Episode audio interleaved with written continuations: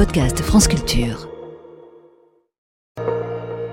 Le billet politique Jean Lémarie, quand le Rassemblement national parle d'agriculture, est-il crédible? Puisque c'est la Saint-Valentin, Guillaume, je vais vous parler d'amour moi aussi. Marine Le Pen et Jordan Bardella aiment les agriculteurs. Ils le disent sur tous les tons.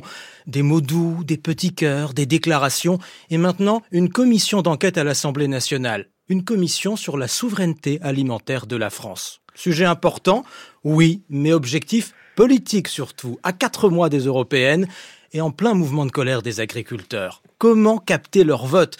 Comment concurrencer Emmanuel Macron et les républicains dans cette partie de l'électorat?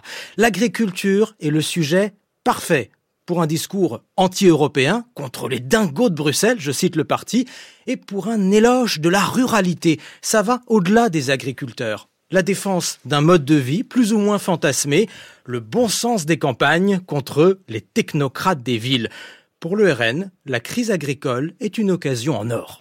Mais derrière ces déclarations d'amour, qu'y a-t-il? Un programme, Guillaume, le programme de Marine Le Pen en 2022. Ce programme, je suis retourné le chercher. Je vous donne quelques mesures, vous allez voir, elles sont souvent consensuelles des prix garantis pour les producteurs, la préservation des terres agricoles, le bien-être animal, des étiquettes qui affichent l'origine des denrées, 80% de produits agricoles français dans les cantines, et même, même, un plan de soutien pour l'agriculture biologique. Qui dit mieux?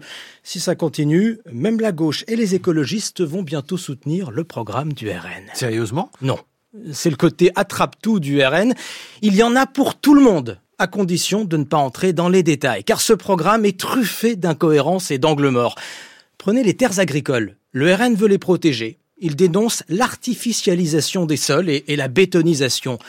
Mais alors, pourquoi combat-il en même temps le dispositif ZAN, zéro artificialisation nette? Où est la logique? À quel moment faut-il le croire? Autre exemple, un sujet essentiel, tiens, la rémunération des agriculteurs. Le RN réclame des prix garantis pour les producteurs et une intervention de l'État pour les protéger quand c'est nécessaire. Très bien, mais est-il prêt à aller plus loin, à demander des comptes à l'industrie agroalimentaire, à la grande distribution lorsqu'il y a des abus? Au RN, certains défendent cette position.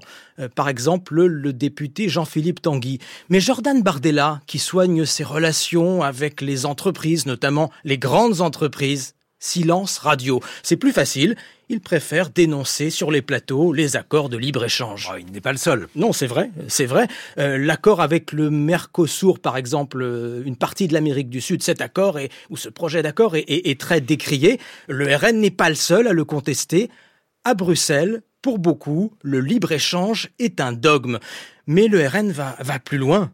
Il propose un monde merveilleux où on exporte énormément et où on importe le moins possible. Un monde où les céréaliers français continuent à exporter la moitié de leur production, la première d'Europe, mais où on exige que nos concurrents gardent leurs marchandises.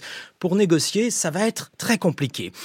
Mais si on prend du recul, Guillaume, je crois que la plus grande faille dans le programme agricole du RN, c'est l'environnement. Comment concilier la production, la protection des sols et le climat? Voilà le défi. Il est très très difficile à relever et les agriculteurs le savent mieux que personne. C'est là d'ailleurs que ça coince en ce moment. Comment inventer un nouveau modèle? Sur ce sujet, le Rassemblement national fait totalement l'impasse. Il dénonce les plans de lutte contre les pesticides. Mais que propose-t-il? Depuis des mois, il doit proposer son plan pour l'environnement. Ce plan, l'avez-vous vu? Aux agriculteurs, le Rassemblement national adresse des mots d'amour, mais quelle vie leur propose-t-il? Quel avenir? L'amour, c'est concret. Bah écoutez, on, va en parler immédiatement avec nos invités, Jean Lémarie, savoir si l'amour c'est concret et puis euh, aussi si l'amour est ou non un sujet politique. 8h21.